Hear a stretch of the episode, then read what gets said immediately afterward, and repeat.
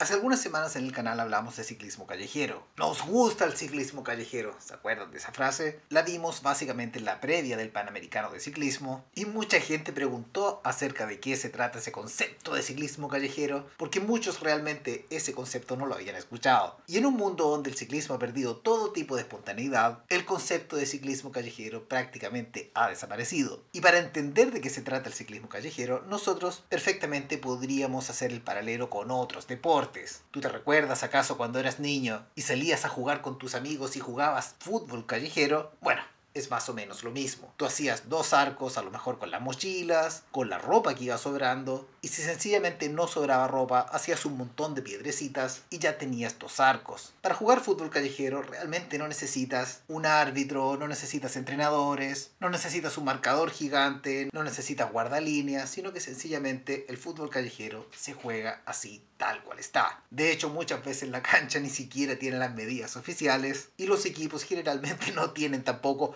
los 11 jugadores por lado, tal y cual lo dice la FIFA. Cuando un jugador es expulsado de la cancha, seguramente tampoco le llega un castigo de la FIFA, ni mucho menos. Oye, pero JP, ese fútbol no tiene absolutamente ningún valor. Sí, sí tiene un valor divertirse. El fútbol callejero es la diversión absoluta. Aquí nadie va a salir campeón del mundo, ni tampoco va a alzar una copa muy importante y a dar la vuelta olímpica. Sencillamente se juega para entretenerse. Y el reglamento básicamente se adapta a lo que hay. En el ciclismo callejero básicamente es lo mismo. Se juntan un montón de ciclistas y de acuerdo a la cantidad de ciclistas que hay, se pueden ir organizando para hacer la cosa un poco más justa. Si llegan muchos ciclistas a competir de manera espontánea, seguramente se subdividen los grupos, ya sea en categorías por edad, por nivel o por sexo. Aquí nadie va a venir a pedirte la licencia UCI, aquí nadie va a venir a pedirte el documento de identidad para que digas cuántos años tienes. Sencillamente hay confianza porque esta carrera a lo mejor es relativamente informal y no responde tampoco a algo tan estructurado. El ciclismo callejero es un poco así, tiene lo lindo de lo informal y muchas veces si hay equipos corriendo no están completos y muchas veces hay ciclistas que realmente ni siquiera tienen equipo. Corren lisa llanamente libre. No tengo equipo, me represento a mí mismo. Oye, pero ¿y qué dice tu licencia UCI? No, es que tampoco tengo licencia UCI. Yo sencillamente vine con mi bicicleta y compito de acuerdo a las leyes de este campeonato. Esto es un poco el ciclismo callejero.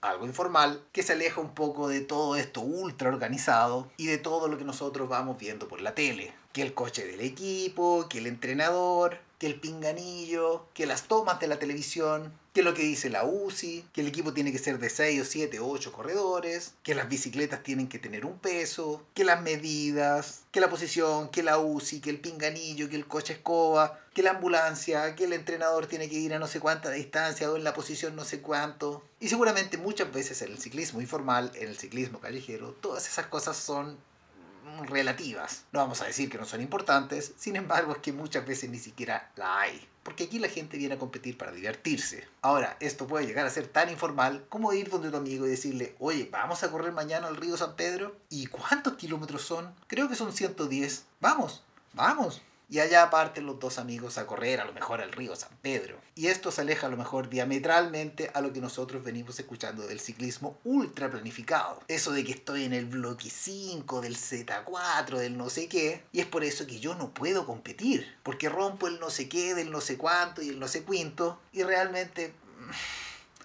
si te lo pasas todo el tiempo preparándote para cosas, realmente no terminas disfrutando el ciclismo. A este mundo seguramente le falta espontaneidad y eso es lo que aporta en este tipo de carreras.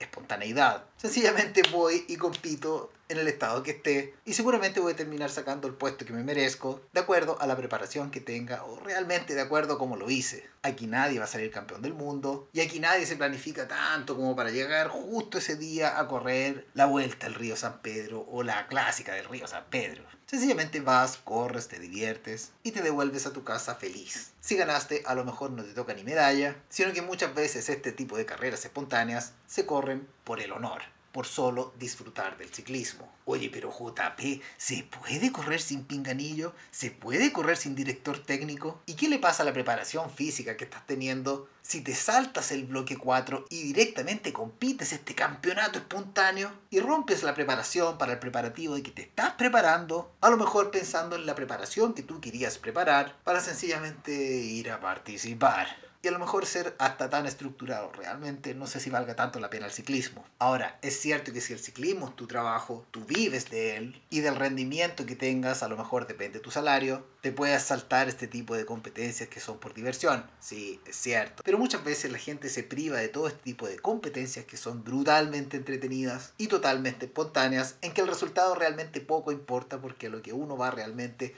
es a disfrutar y aprender. Y generalmente la gente se pierde este tipo de campeonatos, este tipo de carreras que son muy pero muy entretenidas por estar preparando cosas que a lo mejor vaya a saber uno cómo le va a ir. Ahora, es cierto que muchas de estas preparaciones prácticamente matemáticas con el Excel responden a determinado momento para conseguir determinado resultado. Sí, pero el ciclismo no es todo Excel, sino que también el ciclismo es llanamente diversión. El deporte realmente es diversión. Y a veces siento que muchas veces ciclistas aficionados que no tienen realmente el compromiso con el rendimiento, están perdiendo un poco esa espontaneidad que nos da el ciclismo callejero por privilegiar otro tipo de campeonatos que, bueno, muchas veces valen la pena y a lo mejor otros que no tanto. Eso que me estoy preparando para la gran fondo, que no sé qué, que llegan 25.000 ciclistas, realmente ¿qué pretendes? ¿Ganarla? Y te estás perdiendo todo el ciclismo espontáneo para prepararte para esta carrera o para esta gran fondo de no sé qué.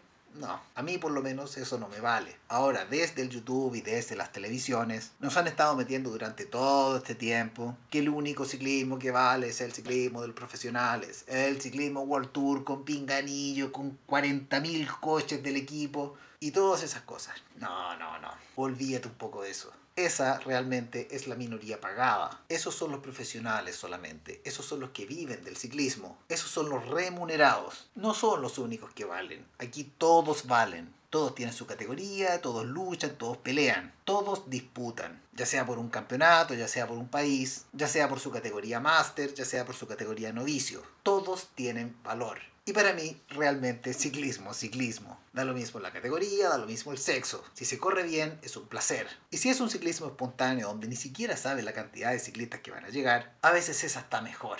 Es cosa de disfrutar la espontaneidad. Que cuando llegas, pagas la inscripción y ahí mismo te dicen la cantidad de giros que hay que dar o contra qué categorías debes competir. Espontaneidad. A este mundo le falta espontaneidad. A este mundo le falta ciclismo callejero. Nos gusta el ciclismo callejero. El ciclismo profesional que nosotros vemos en la tele no es el único ciclismo que existe. Eso de creer que yo estoy pegado al pinganillo y no puedo tomar decisiones por mí mismo, no te digo que no exista y sea un negacionista de eso, no. Sino que prácticamente no existe porque la gran mayoría del ciclismo es un ciclismo espontáneo. Ahora, ciclismo espontáneo no es ni mejor ni peor que el profesional, no es ni mejor ni peor que el organizado no es ni mejor ni peor que el planificado y no es ni mejor ni peor que el ciclismo televisado. El ciclismo callejero sencillamente tiene otra riqueza, tiene esa riqueza de la espontaneidad y ahí es donde realmente se aprende. Es ahí donde los grandes ciclistas aprendieron de ciclismo, en el ciclismo callejero, en el ciclismo espontáneo y finalmente llegaron a su máxima expresión en el ciclismo profesional, el ciclismo que nosotros vemos por la tele y el ciclismo de renombre donde finalmente terminan llegando los mejores del mundo. Nos vemos. Adiós.